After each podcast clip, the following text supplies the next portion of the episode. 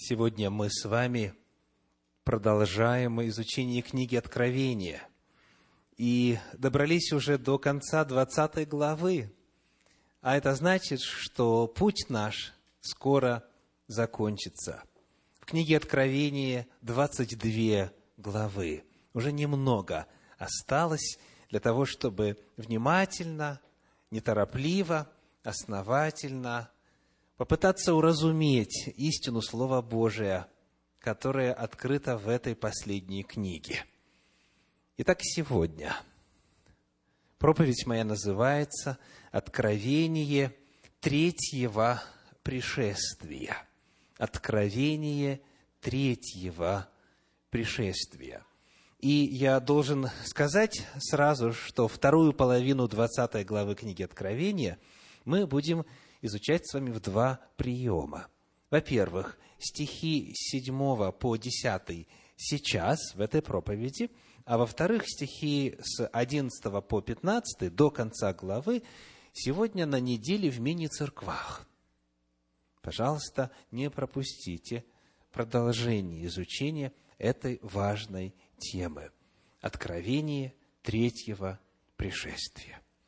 Итак, первый вопрос обзорный. Первый вопрос касается методологии. Как структурирован материал здесь, во второй половине 20 главы? То есть, что перед нами представлено? Хронология ли? Тематическая ли линия? Как следует понимать эту череду стихов? Что это? Будут ли эти события, описанные в стихах с 7 по 15, друг за другом происходить? Или же перед нами именно тематический подход, когда не по хронологии, а по сути событий выстроено повествование. Вопрос этот очень важен потому что дает нам возможность знать, куда размещать эти события. Даже если нам и удастся понять природу событий, но мы не будем знать, где они стоят в потоке времени, пользы не будет от исследования такой, как Господь замыслил. Итак, для того, чтобы ответить на вопрос о принципе организации материала в этой части книги Откровения, я хочу вам задать два вопроса. Первый. Сколько раз, согласно этой главе, будут наказаны нечестивые? Сколько раз, согласно 20 главе книги Откровения, стихи 7 по 15, будут наказаны нечестивые? Верно, верно. Давайте убедимся.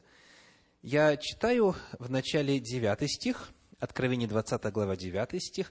«И не спал огонь с неба от Бога, и пожрал их».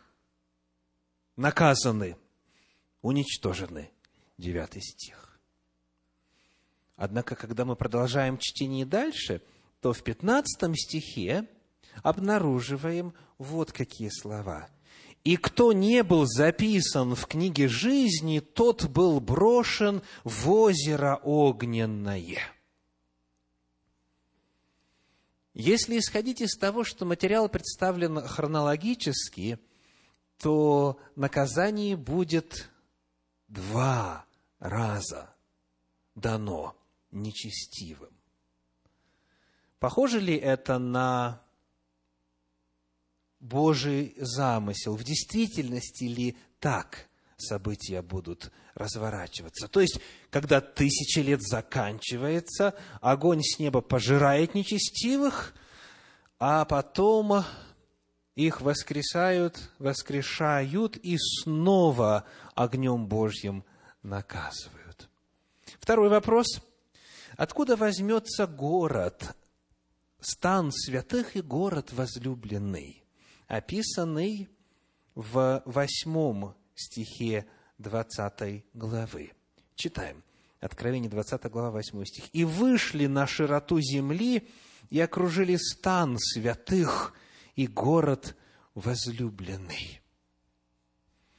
Вы помните, что, как мы узнали в конце 19 главы книги Откровения, все нечестивые на земле истреблены, праведные все во время второго пришествия Иисуса Христа вознесены с Господом, земля представляет собой кладезь бездны. Земля в руинах.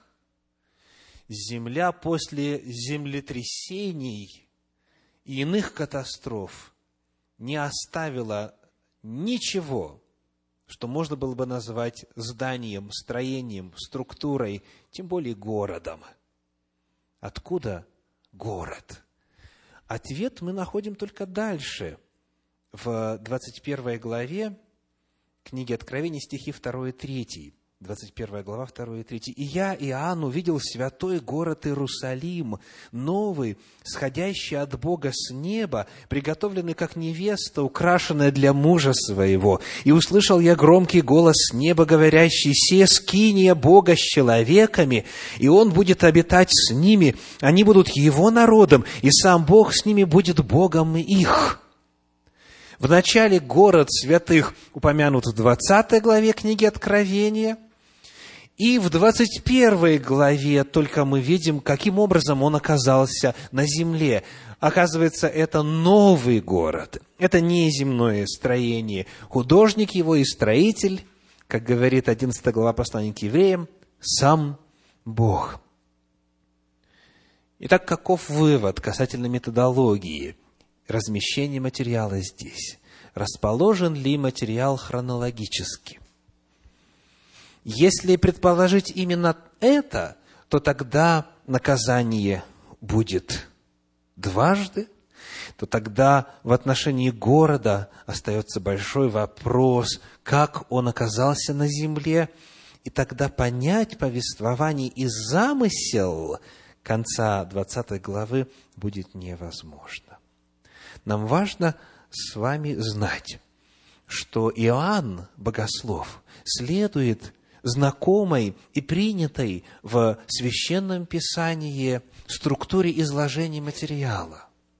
Суть, которая заключается в том, что вначале представляется факт, вначале кратко говорится о событиях, а затем к этим названным, к обозначенным вопросам чуть позже автор священного текста снова возвращается и начинает рассказывать, как же произошло то, что ранее было упомянуто вскользь. То есть, структура второй половины 20 главы книги Откровения выглядит так. Общий план событий.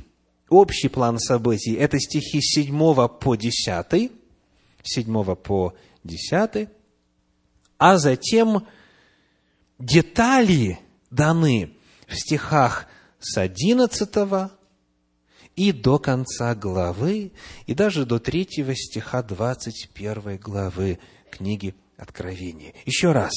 Общий план событий стихи с 7 по 10, а детальное описание – это начиная с 11 стиха 20 главы и до 3 стиха 21 главы. В качестве иллюстрации того, как Слово Божие располагает материал, давайте посмотрим на книгу «Бытие», книгу «Бытие», десятую главу, где прочитаем первые пять стихов. Книга «Бытие», глава десятая, первые пять стихов. Вот что написано. «Вот родословие сынов Ноевых, Сима, Хама и Иофета. После потопа родились у них дети. Сыны Иофета – Гомер, Магог, Мадай, Иован, Фувал, Мешех и Ферас – Сыны Гомера Ашкенас, Рифат и Фугарма, сыны Иована Елиса, Фарсис, Китим и Доданим. И вот пятый стих удивительно звучит. От сих населились острова народов в землях их, каждый по языку своему, по племенам своим, в народах своих. Скажите, что здесь звучит удивительно в этом тексте? Факт упоминания языков. говорится о том, что вот эти потомки Ноя, они расселились по языкам своим. Слово «язык» упоминается во множественном числе. Но на данный момент повествования еще Вавилонской башни нам не представлено. В какой главе описывается Вавилонская башня? Только лишь в следующей, в одиннадцатой главе. Посмотрим. Одиннадцатая глава, стихи 1, 2, 8 и 9. 11 глава, стихи 1, 2, 8 и 9. «На всей земле был один язык и одно наречие. Двинувшись с востока, они нашли в земле Сенар равнину и поселились там». И вот 8 и 9. «И рассеял их Господь оттуда по всей земле, и они перестали строить город, посему дано ему имя Вавилон, ибо там смешал Господь язык всей земли, и оттуда рассеял их Господь по всей земле. Когда мы читаем повествование Библии в последовательности, то порою бывают моменты, когда Библия неожиданно вдруг представляет какую-то тему, какой-то новый вопрос, ничего не объясняя – вот расселились по языкам и все. Но о том, что, оказывается, есть такое явление, как разные языки, и как эти разные языки появились на земле, чтобы об этом узнать, нам нужно продолжать читать дальше. Вот подобной же структуре следует Иоанн здесь. Он рассказывает нам коротко, что имело место и чем все закончилось, а затем с 11 стиха он снова возвращается к этой теме и рассказывает нам подробности. Сегодня в проповеди мы изучим с вами короткий план, стихи 7 по 10, а на мини-церквах подробности, стихи с 11 и до конца главы. Итак, если вы готовы, читаем седьмой стих.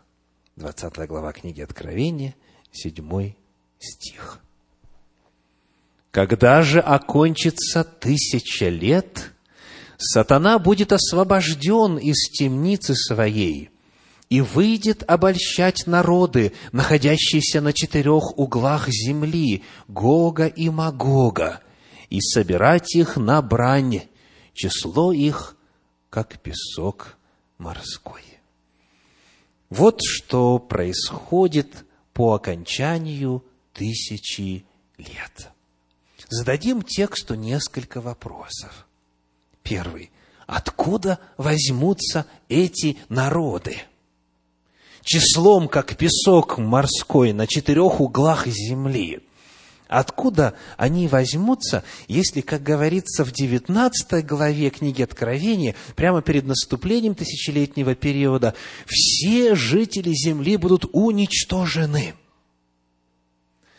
Священное Писание уже перед этим нам сообщило один очень важный факт.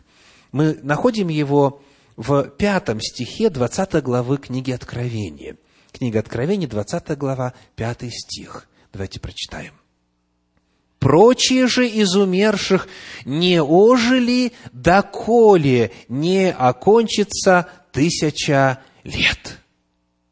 Во время пришествия Иисуса Христа, во время первого воскресения, из гробов, из праха восстают кто?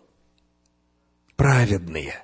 Праведные верные Господу. Это первое воскресение. И в книге Откровения 20 главе сказано «блажены святы, имеющие участие в воскресении первом».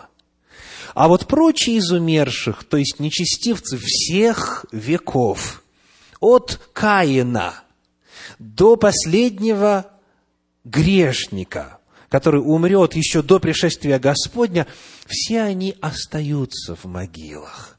Прочие из умерших не ожили доколе не окончится тысяча лет. Соответственно, как только тысяча лет заканчивается, происходит что? Второе воскресенье.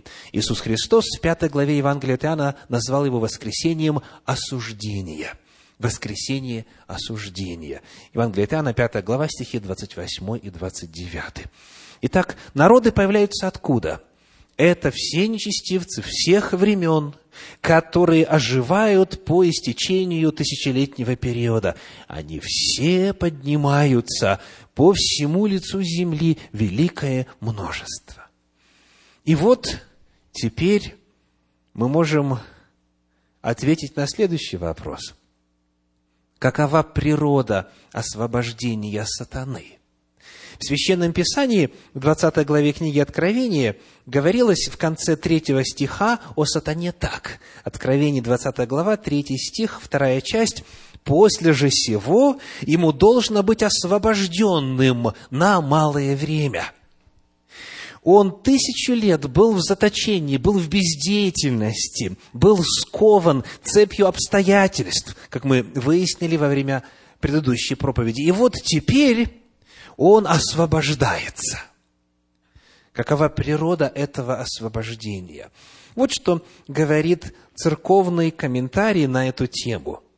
Именно исчезновение населения Земли прекратило его работу по введению в заблуждение.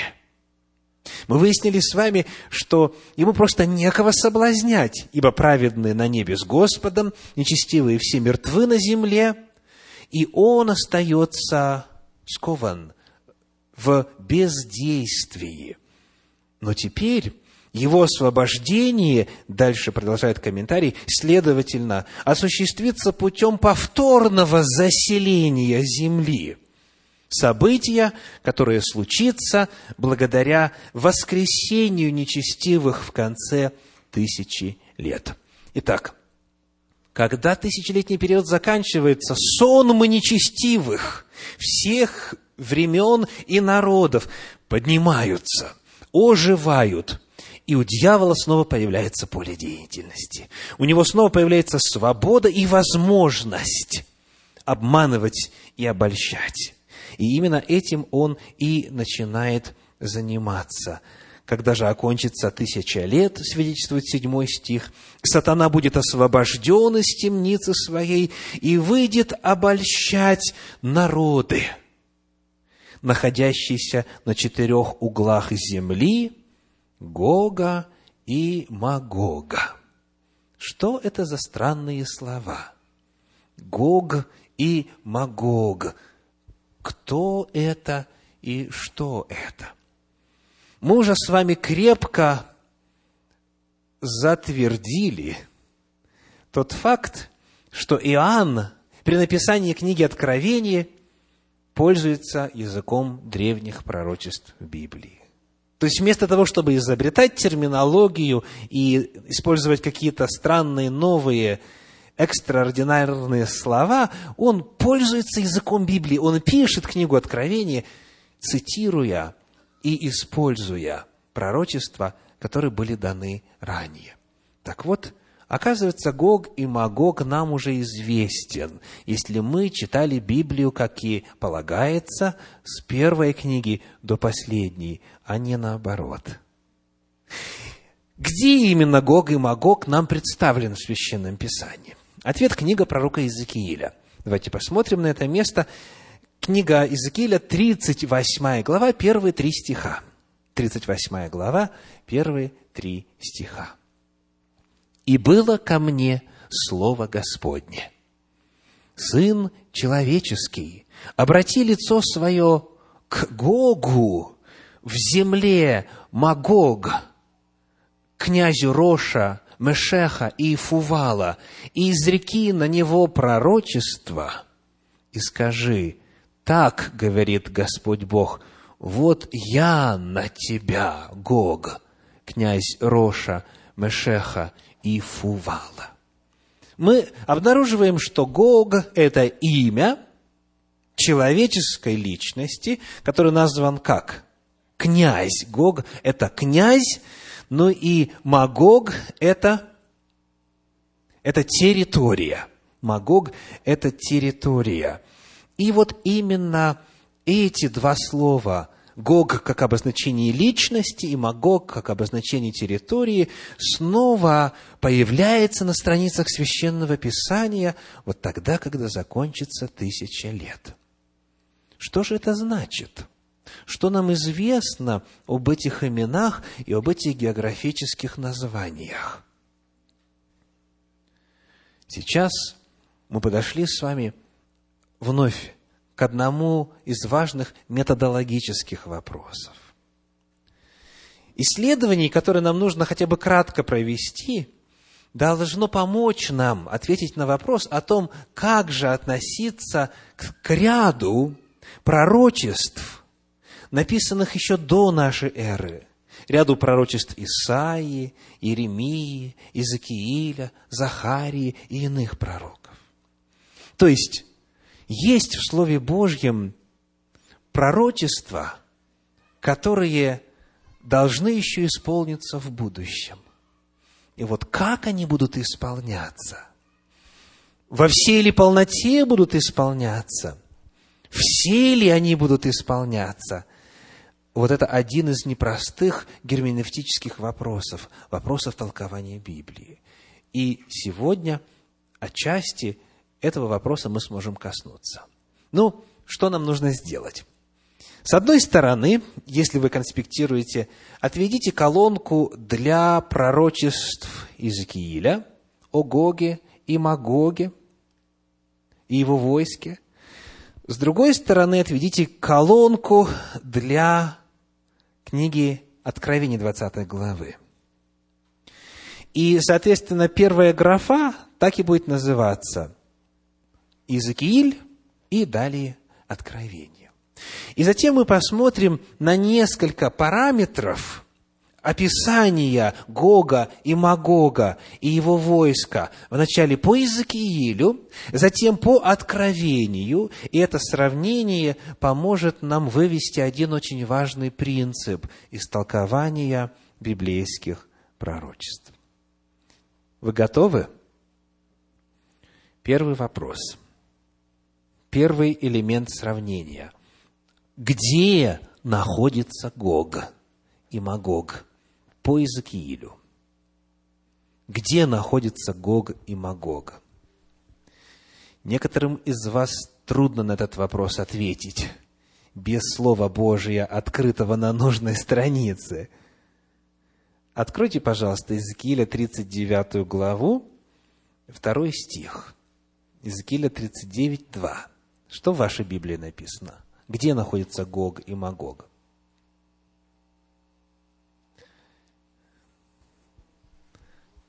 Так. Где? Почитаем? Слава Богу за технологии, да? Даже можно не открывать Священное Писание. Вот я такую благодарность в глазах некоторых из вас вижу, кто на мой призыв не откликнулся Слово Божье открыть. Но некоторым и открывать-то нечего, потому что Слово Божье не с собой. Но зато здесь есть. Читаем. «И поведу тебя, поверну тебя и поведу тебя, и выведу тебя от краев севера, и приведу тебя на горы Израилевы». Итак, где Гог и Магог? На севере. На севере. Это согласно Иезекиилю. А где Гог и Магог находятся согласно Иоанну в 20 главе Откровения? На четырех ветрах земли. Книга Откровения, 7, 7 стих 20 главы, на четырех углах земли, то есть по всей земле, по всем четырем направлениям космоса. Так написано у вас, да? Находящихся на четырех углах земли Гога и Магога. Первое сравнение показывает, что у Иезекииля Гог и Магог – это понятия локальные, этнические, географически замкнутые, а в книге Откровения эти же термины, эти же слова теперь уже описывают всю землю, все нечестивое население земли – разница существенная, правда? Гог и Магог в перспективе книги Откровения – это не какое-то отдельное государство, ведущее войну против иного отдельного государства. Это коалиция всех грешников, всех беззаконных от начала века на земле, от начала истории до самого конца. Вот что это такое. Дальше. Второй вопрос. Что произойдет с нечестивыми? Что произойдет с этим полчищем? Согласно, во-первых, книге пророка Иезекииля. Это у нас в 39 главе, стих 4 в начале, 4, и с 11 по 16. Прочитаем в начале 4. Пойдешь ты на горах Израилевых, ты и все полки твои, и народы, которые с тобою, отдам тебя на съедение всякого рода хищным птицам и зверям полевым. То есть они падут, то есть будут побеждены, и затем их птицы будут есть, и звери хищные. Так сказано. Вот судьба этого полчища. Дальше в стихах с 11 по 16, в этой же 39 главе книги Изкииля написано – и будет в тот день, дам Гогу место для могилы в Израиле, долину прохожих на восток от моря, и она будет задерживать прохожих, и похоронят там Гога, и все полчище его, и будут называть ее долину полчища Гогова. И дом Израилев семь месяцев будет хоронить их, чтобы очистить землю. Вот так долго будет происходить процесс очищения земли от трупов. Читаем дальше. «И весь народ земли будет хоронить их и заменит, заменит будет у них день, знаменит будет у них день, в который я прославлю себя, говорит Господь Бог, и назначат людей, которые постоянно обходили бы землю и с помощью прохожих погребали бы оставшихся на поверхности земли для очищения ее. По прошествии семи месяцев они начнут делать поиски – и когда кто из обходящих землю увидит кость человеческую, то поставит возле нее знак, доколе погребатели не похоронят ее в долине полчища Гогова. И будет имя городу Гамона, и так очистят они землю. Итак, что произойдет с нечестивыми? По 39 главе книги Иезекииля. Кого птицы съедят, кого звери съедят, а кого и похоронят. Вот так участь описана. А теперь посмотрим, как в 20 главе книги Откровения участь нечестивых описана – очень коротко, одним стихом, «И не спал», девятый стих 20 главы, «И не спал огонь с неба от Бога и пожрал их». Отличается ли участь? Разительно. Разительно. Далее посмотрим на фактор времени в этих пророчествах. Мы уже выяснили, что будут оружие жечь и хоронить будут, согласно 39 главе книги Иезекииля. Вернемся к ней и прочитаем 9 стих.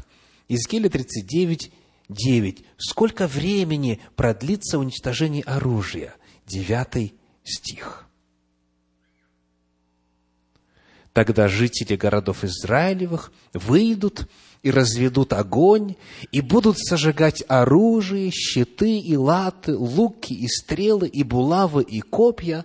Семь лет будут жечь их.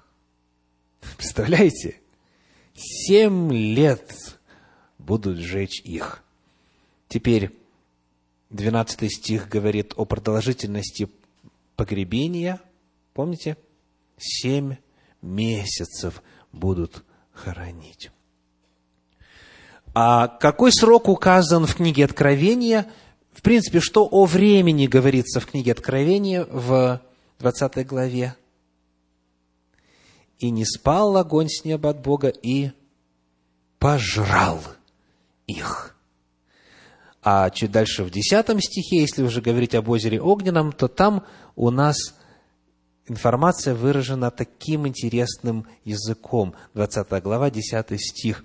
«А дьявол, прельщавший их, вержен в озеро огненное и серное, где звери лжепророк, и будут мучиться день и ночь во веки веков». Вновь вопрос, есть ли разница? Большая разница, правда? Большая разница. Ну и, наконец, четвертый элемент сравнения, и, конечно же, это не полный анализ, а выборочный. Кто будет источником огня для сожжения? Кто будет источником огня? По 39 главе книги Иезекииля, 9 стиху, огонь разведут жители городов Израилевых, а по книге Откровений, 9 стиху, огонь пойдет откуда? От Бога, с неба, от Бога. Итак, что вам лично говорит это сравнение? Первый вопрос. Исполнится ли пророчество 38 и 39 главы книги Иезекииля? Исполнится ли? Исполнится, конечно. Потому что детали этого пророчества повторяются в 20 главе книги Откровения. Второй вопрос. Исполнится ли это описание, это предсказание в том виде, как оно дано у Иезекииля? Нет, нет. У Иоанна в 20 главе Откровения иная картина. И причем эти две картины синхронизировать и соединить невозможно. Нам необходимо именно выбирать или эту, или эту картину. Вопрос. В чью пользу ваш выбор? В чью пользу ваш выбор? Вот здесь как раз-таки и стоит ключевой методологический вопрос. Смотрите, что происходит в современном христианстве касательно пророчеств Исаии, Иеремии, Изгиля и прочих пророков. Когда речь идет о заповедях Господних, когда речь идет о законе Божьем, нам спешат скороговоркой выпалить. Ветхий Завет отменен. Ветхий Завет отменен. Заповеди не нужны, они для евреев. Нас, христиан, они не касаются. Ветхий Завет не для нас. Для нас Господь Иисус Христос Новый Завет дал. Две трети Библии нам не нужны, нам достаточно одной трети, последней. Естественно, я немножко утрирую, но подход именно такой. То есть, коль скоро это Ветхий Завет, ну, который интерпретируется как все книги Библии, написанные от Бытия до книги Малахии, то, соответственно, это не для нас. Но вот как речь идет о пророчествах, так называемого Ветхого Завета, то многие ожидают, что они исполнятся преимущественнее, что у пророчеств Ветхого Завета есть первенство над пророчествами Нового Завета. То есть, иными словами, когда нужно выбирать, что исполнится, это или это, то, к сожалению, многие делают выбор в пользу того, что называют Ветхим Заветом. И вот в этом-то и непоследовательность. Если заповеди так отменены, а если пророчества так не отменены, как же быть? Есть такое понятие в герменевтике, как христологичность и христоцентричность истолкования пророчеств. А именно, речь идет о том, что, как написано в книге пророка Иеремии, 18 главе, в стихах с 7 по 10, не все пророчества Божьи исполнятся. Давайте прочитаем об этом. Книга пророка Иеремии, глава 18, стихи с 7 по 10. «Иногда я скажу о каком-либо народе и царстве, что искореню, сокрушу и погублю его. Но если народ этот, на который я это изрек, обратится от своих злых дел, я отлагаю зло, которое помыслил сделать ему. А иногда скажу о каком-либо народе и царстве, что устрою и утвержу его». Но если он будет делать злое пред очами моими и не слушаться гласа моего, я отменю то добро, которым хотел облагодетельствовать его. Иными словами, Господь иногда что-то раскрывает, какие-то планы свои показывает в Слове Божьем, какие-то пророчества о целых народах оставляет, но если меняется духовно-нравственное состояние этого народа, в отношении которого пророчество произнесено, Бог говорит, что «Я отменяю свое слово».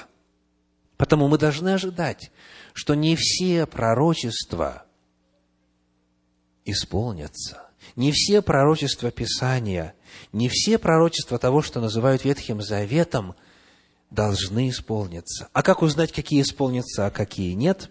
Вот здесь нам приходит на помощь как раз названное мною слово и подход. Христоцентричность. То есть, иными словами, сквозь призму служения Господа нашего Иисуса Христа и того, что Он открыл через рабов своих пророков – через апостольские писания, через книги, написанные от Евангелия от Матфея до книги Откровения. Вот через эту призму нужно смотреть на то, что написано было раньше, в отношении пророчеств, а не наоборот. Господь предостерег, что не все пророчества исполнятся, и в отношении Гога и Магога исполнится только то, что дано в книге Откровения. И потому получается следующая картина. Гог и Магог представлен у Иезекииля как богоборческая сила, как сила и армия, и целая конфедерация, идущая против Бога и против Его народа это именно конгломерат всяких дьявольских, беззаконных, богопротивных сил, которые хотят уничтожить народ Завета, которые хотят уничтожить народ Божий. Вот это главная идея, которая представлена в 38 и 39 э, главах книги Зекииля. Но Господь одержит над ними победу, и их ожидает окончательная гибель. Вот эта главная весть остается, и она переносится и на эпоху откровения Иоанна Богослова. Гог и Магог снова встречаются здесь, снова это объединение всех сил, снова попытка уничтожить народ Божий, который в стане святых и городе возлюбленных находится, но Господь Бог одерживает победу. То есть детали, предсказанные Иезекиилем, не исполнятся – Потому что в противном случае тогда нужно было бы выкинуть 20 главу книги Откровения. Это именно выбор, синхронизировать их невозможно. Это противоречивые картины. Это означает, что у Бога в действительности был такой пророческий текст. Бог в действительности такое говорил. И такое могло произойти – но в результате изменения духовных, нравственных и иных обстоятельств этого не произойдет. И Бог прямым текстом нас предостерегает, что не все пророчества Библии исполнятся. Когда мы смотрим на то, как Гог и Магог понимался в народе Божьем эпохи Иисуса Христа и эпохи Иоанна Богослова, и далее уже понимание это было запечатлено в трудах иудаизма, то находим следующую картину. В иудейской традиции Гога и Магога стали отождествлять с народами из второго псалма. Давайте вспомним, о чем второй псалом говорит. Мы недавно изучали его на мини-церквах. Псалом второй описывает народы и говорит. Псалом второй – с первого стиха. «Зачем метутся народы, и племена замышляют тщетные? Восстают цари земли, и князья совещаются вместе против Господа и против помазанника Его. Расторгнем узы их и свергнем себя, оковы их, живущий на небесах посмеется, Господь поругается им». Девятый стих читаю. «Ты поразишь их жезлом железным, сокрушишь их, как сосуд горшечника. А это уже знакомо звучит, правда? То есть, еще раз повторю, что в иудейской традиции Гога и Магога стали отождествлять с народами из второго псалма, которые восстают против Бога и Его Мессии, Его помазанника, Его Христа.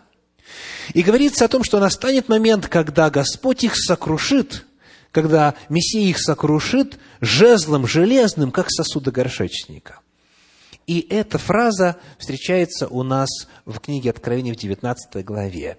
мы на нее обращали внимание, когда изучали это место Слова Божия.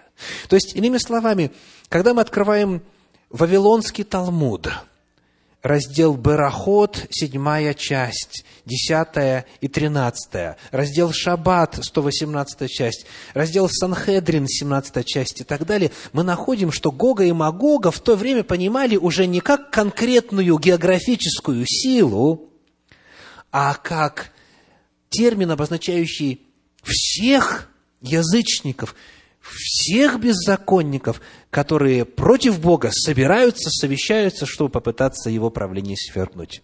Вот именно в таком смысле использует эти слова Иоанн Богослов. Итак, кажется, мы разобрали с вами седьмой стих. Седьмой стих. Есть ли у вас силы, чтобы идти дальше? 20 глава книги Откровения, стих 8. 20 глава, стих 8. «И вышли на широту земли и окружили стан святых и город возлюбленный». Вот когда все эти полчища беззаконников, воскрешенных в конце тысячелетнего периода, объединены дьяволом – подобно тому, как указано в пророчествах о Гоге и Магоге, дальше их план начинает реализовываться. Он обольщает их, дьявол, сатана обольщает их и собирает на что? На брань, на битву. Он их обманывает, что у них есть шанс на победу. И он внушает им мысль, что они смогут завоевать город святых – Итак, вопрос. Откуда возьмется город святых? Теперь мы уже знаем ответ на этот вопрос, разобрав структуру разложения и изложения материала. Дело в том, что эти же самые термины, именно город, именно святой, святых, встречается чуть дальше в 21 главе книги Откровения, стихи 2 и 3, где сказано, 21 глава, 2 и 3, «И я, Иоанн, увидел святой город Иерусалим, новый, сходящий от Бога с неба, приготовленный как невеста, украшенная для мужа своего. И услышал я громкий голос неба, говорящий, «Се скиния Бога с человеками, и Он будет обитать с ними, они будут Его народом, и сам Бог с ними будет Богом их». Это город святых, это город святой. И почему он назван город возлюбленный? Потому что это невеста. Город украшен как невеста для мужа своего. И далее в 21 главе, стихи 9 и 10, это подтверждают. Откровение 21 глава, 9 и 10. «И пришел ко мне один из семи ангелов, у которых было семь чаш, наполненных семью последними язвами, и сказал мне, Пойди, я покажу тебе жену, невесту Агнца. И вознес меня в духе на великую и высокую гору, и показал мне великий город, святой Иерусалим, который не сходил с неба от Бога. Итак, стан святых, город возлюбленный – это небесный Иерусалим. И на земле он отказался как? Потому что сошел с неба на землю. Итак, когда заканчивается тысяча лет, происходит воскресение нечестивых, которые были мертвы. Происходит освобождение в результате этого и дьявола. У него появляется работа, и он начинает обольщать их и собирать их на битву. Следующий шаг – они окружают город святых. И вот здесь интересно задать вопрос, что же такое широта земли? Слово «широта земли» вот у вас лично с каким понятием, с каким словом отождествляется, ассоциируется? Широта земли. Какая-то плоскость, что-то наподобие равнины, долины, степи, то есть какой-то ровный участок, да, открытый участок, широта земли. И вот очень интересно, что у пророков древности было пророчество на эту тему. Книга пророка Захарии, 14 глава, 4 стих. Захарии 14, 4. «И станут ноги его в тот день на горе Елеонской». которая перед лицом Иерусалима к востоку, и раздвоится гора Елеонская от востока к западу весьма большою долиною. И половина горы отойдет к северу, а половина ее к югу. Удивительный процесс описывается. Станут ноги его в тот день. В какой день? Это не может относиться ко второму пришествию Иисуса Христа. Почему? Потому что мы встретимся с Ним на воздухе, на облаках. Первое послание Фессалоникийцам, 4 глава. «Встретите Господу на воздухе. Мы Его на облаках будем видеть. Он не коснется земли во время своего второго пришествия». Но когда пройдет тысяча лет, и Он в третий раз придет на землю, лично, физически, во время третьего пришествия, в действительности ноги Его коснутся земли, станут на гору Илионскую. Чем она знаменательна? в истории спасения. Чем? Вот в жизни Иисуса Христа. Это гора, откуда Он вознесся на небо. Вот Он в ту же точку, на то же место вернется, если верно то, что вы говорите. Он оттуда вознесся, с Илионской горы вознесся. Ну, проверьте сами. Пусть это будет ваш вклад в этот цикл проповедей. А для нас сегодня важно вот что. Господь придет и образует и создаст широту земли. Появится, как сказано у пророка Захарии, весьма большая долина. То есть, именно земля раздвинется, будет вот как вот экскаваторами, бульдозерами очищают место, разравнивают для строения, вот точно это же произойдет во время третьего пришествия Иисуса Христа на землю, и на это очищенное место встанет город Иерусалим. И вот теперь мы должны с вами все наполниться изумлением. Приходилось ли вам когда-нибудь внутри себя говорить следующее. Вот если бы Бог дал мне еще один шанс, вот если бы у меня была возможность исправить то, что было сделано ранее. Кому это чувство знакомо? Многим, к сожалению, знакомо. Представляете, Оказывается, для нечестивых такой шанс будет. То есть они умерли, будучи в беззаконии, будучи в бунте против Бога. Они умерли грешниками, непокаянными, неспасенными. Но вот наступает конец тысячелетнего периода, и Бог их воскрешает.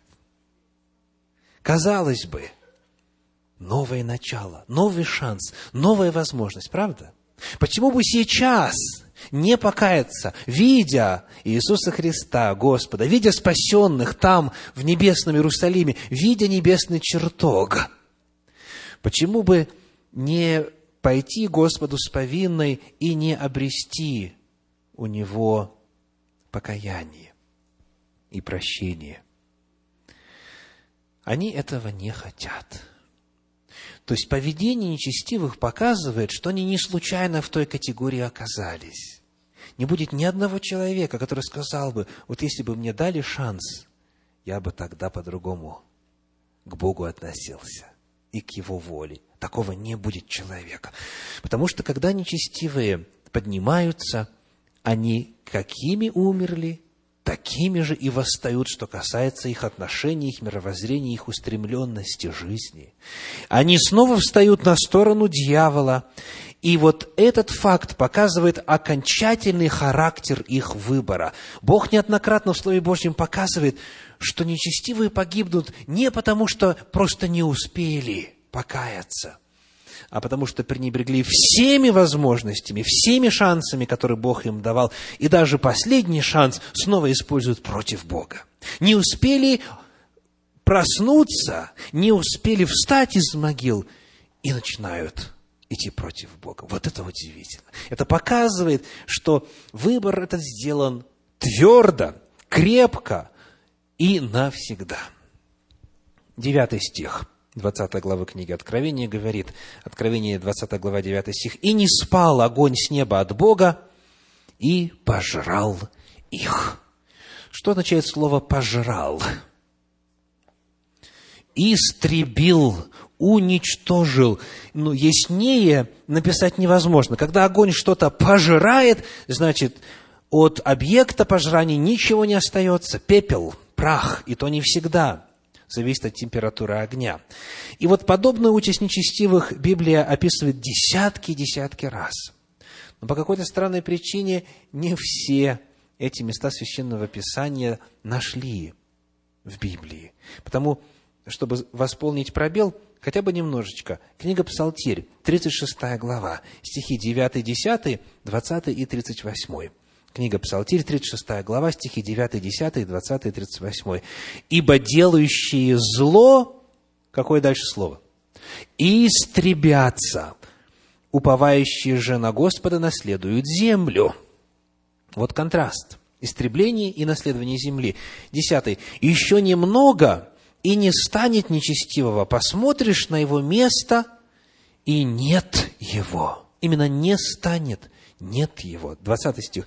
А нечестивые погибнут, и враги Господни, как тук агнцев. Что такое тук? Жир, внутренной жир. Как тук агнцев исчезнут, в дыме исчезнут. Что остается от жира на огне? Ничего. Ничего. 38. А беззаконники все истребятся. Будущность нечестивых погибнет. Ну, если кто-то думает, что это, ну, конечно же, просто поэтический язык, где принято приукрашивать, давайте посмотрим из Авдия пророка. И напомню, еще раз, десятки подобных мест в Слове Божьем. Авдия, пророка, первая глава, стихи 15 и 16. 15 и 16. «Ибо близок день Господень на все народы, как ты поступал, так поступят с тобою. Воздаяние твое обратится на голову твою. Ибо как вы пили на святой горе моей, так все народы всегда будут пить, будут пить, проглотят и будут, как бы их не было.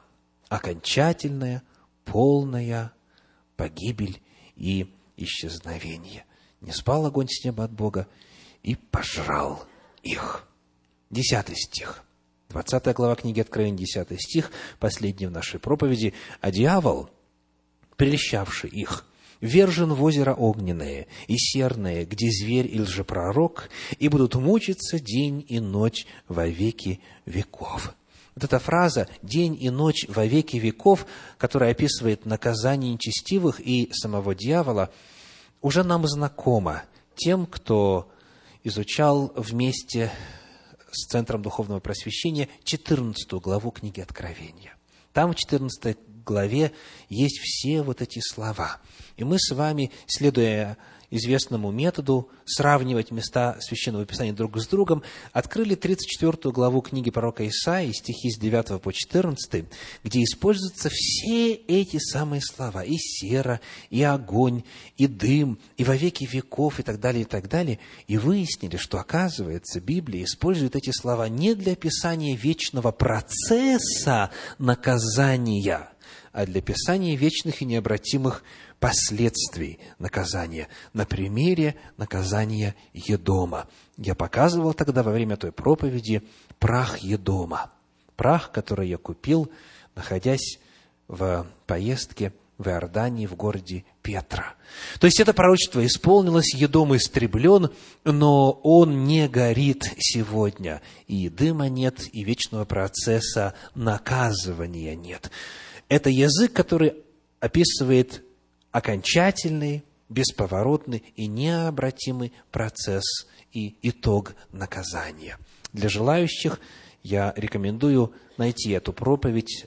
Она называется в нашем цикле «Откровение наказания» и познакомиться с библейским материалом на сей счет.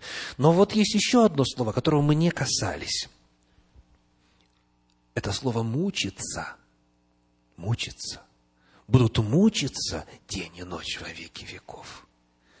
Как вот это слово согласовать со священным писанием, которое говорит о том, что нечестивые в прах превратятся, в пепел превратятся и исчезнут. Как? Прежде всего, давайте посмотрим на подлинник, на оригинал Священного Писания, в данном случае древнегреческий язык. Там перед нами глагол «басанизо». «Басанизо». Вот что говорит словарь, греческо-русский словарь Вейсмана. Говорит, басанизо – это пробовать, испытывать. Это вот первое значение. Пробовать, испытывать. Далее. Пытать, допрашивать. Это второе значение. Третье. Мучить. Мучить. Первое – пробовать, испытывать. Второе – пытать, допрашивать. Третье – мучить. Однокоренное слово, существительное «басанос», «басанос», согласно словарю Вейсмана, это пробный камень или пробирный камень. Проба, испытание. Вот в чем суть этого термина – для чего нужен пробный камень? Для того, чтобы его поверхностью испытать качество золота, например, или иного металла. Процесс проверки качества природы описывается вот этим глаголом басанизо. То есть нужно выяснить, каково нутро у этого вещества – и далее, уже отталкиваясь от этой идеи, в Греции стал этот глагол использоваться для того, чтобы описывать действия пытать, допрашивать. С какой целью? Узнать правду, узнать, что внутри, узнать нутро.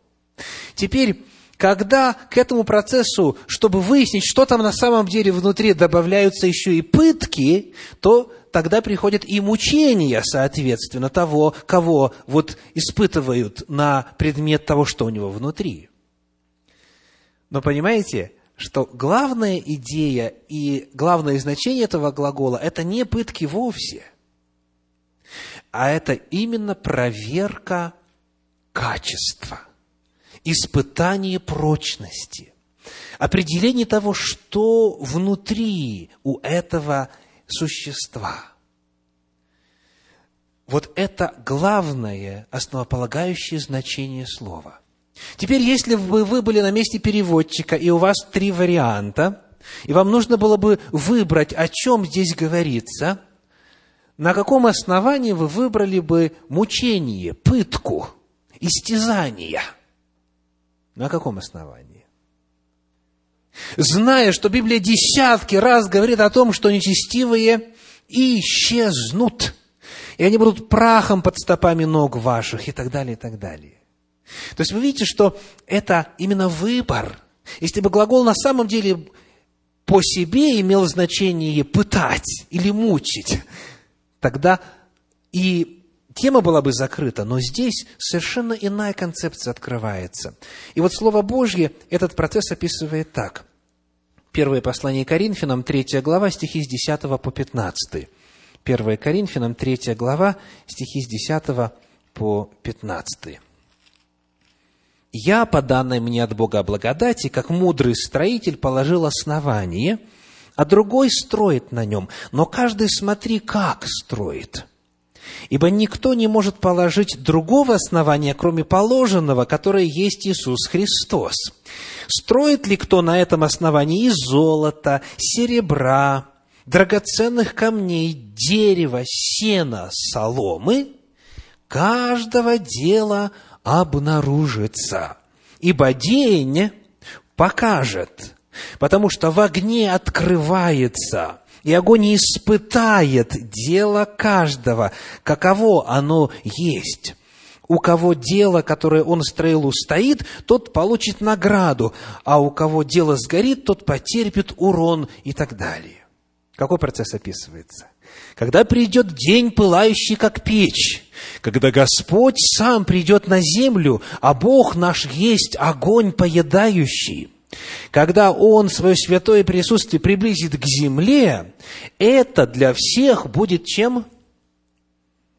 пробным камнем. Это для всех будет проверка, испытание на прочность. Это будет лактмусовой бумажкой. Это будет местом и временем и способом обнаружения, что внутри у человека, какова природа человека.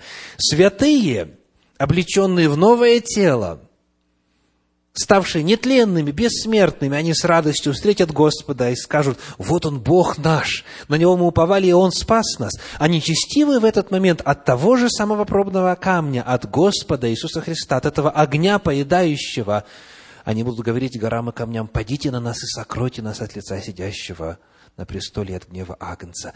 Это же касается и зверя, и лжепророка, и дьявола. О дьяволе, в частности, сказано в книге пророка Иезекииля в 28 главе, в стихах 18 и 19, следующее. Иезекииля, 28 глава, 18 и 19. «Множеством беззаконий твоих, в неправедной торговле твоей, ты осквернил, ты осквернил святилища твои, и я извлеку из среды тебя огонь, который и пожрет тебя. Я превращу тебя в пепел на земле пред глазами всех видящих тебя. Все, знавшие тебя среди народов, изумятся тебе, ты сделаешься ужасом, и не будет тебя вовеки. Дьявол не обладает источником жизни сам в себе. Дьявол – это такое же тварное существо, как и все мы. Он получил свою жизнь при сотворении от Бога. И он не является бессмертным по природе. Только лишь один Бог бессмертен. Потому когда настанет момент выявления всех его мерзостей, когда настанет момент – вызревание всего зла, сотворенного дьяволом и насаженного на нашей планете, когда на каждый вопрос будет дан ответ, тогда истории Земли больше не будет смысла продолжаться далее. И тогда и дьявол, и все грешники исчезнут, истребятся. Ибо жизнь возможна, повторюсь, только тогда, когда сотворенное существо получает жизнь от Создателя, от того, кто имеет жизнь само в себе. Итак, тема наша сегодня – третье пришествие, откровение третьего пришествия. Повторим.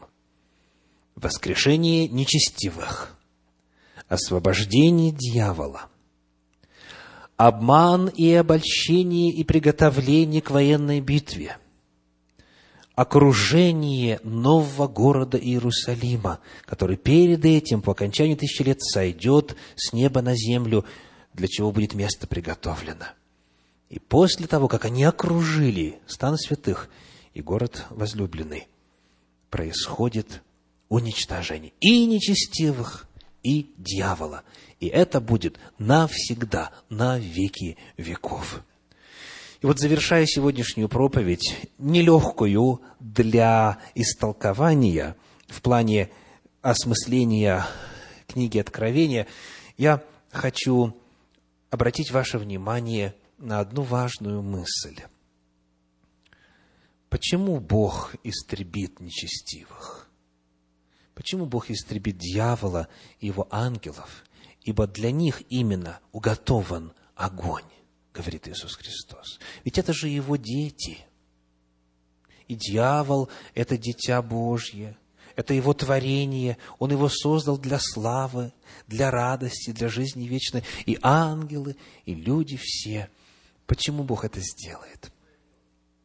Мы находим вот здесь, в 20 главе книги Откровения, следующий ответ. Скажите, в какой момент Бог уничтожает нечестивых? Когда они готовы уничтожить его народ. Когда они окружили стан святых, когда нечестивые окружили стан святых, город возлюбленный, вот тогда То есть, когда уже дальше проявлять милость нельзя, когда дальше не действовать нельзя. И наступает момент, если вы видите, как осуществляется зло, если вы видите, как кого-то бьют, или кого-то оскорбляют, или кого-то уничтожают, или в отношении кого-то несправедливость осуществляют, если вы видите, и наступает момент, что не, вмешаться означает лицезреть гибель, смерть, всякое сознательное, разумное существо, нравственное существо обязательно вмешается, правда? Обязательно сделает все, что можно, чтобы остановить эту бойню. Господь уничтожит нечестивых только тогда, когда они в бунте против Бога пойдут, чтобы захватить стан святых и город возлюбленный. Господь уничтожит нечестивых в качестве акта защиты праведных. Вот это важно помнить. Богу никогда не доставляет удовольствия кого-то огорчать. Не по изволению сердца своего. Он огорчает и наказывает сынов человеческих, говорит Священное Писание. Но наступает момент, когда дальше терпеть нельзя. Мера беззакония наполнена, нечестивые окончательно определились, и зло, если не остановить, то тогда последствия могут быть еще более катастрофичными. Наказание нечестивых – это акт защиты праведных. Я желаю, чтобы вы всегда об этом помнили. Я призываю вас, помните всегда об этом. Если кажется, что нет справедливости, если кажется, что Господь попустительствует, знайте, что Библия иную картину открывает. Это не так. Бог знает, Бог следит, Бог хранит, и предрешен тот день и тот час, когда нечестивые будут полностью и навсегда из Вселенной уничтожены. Аминь.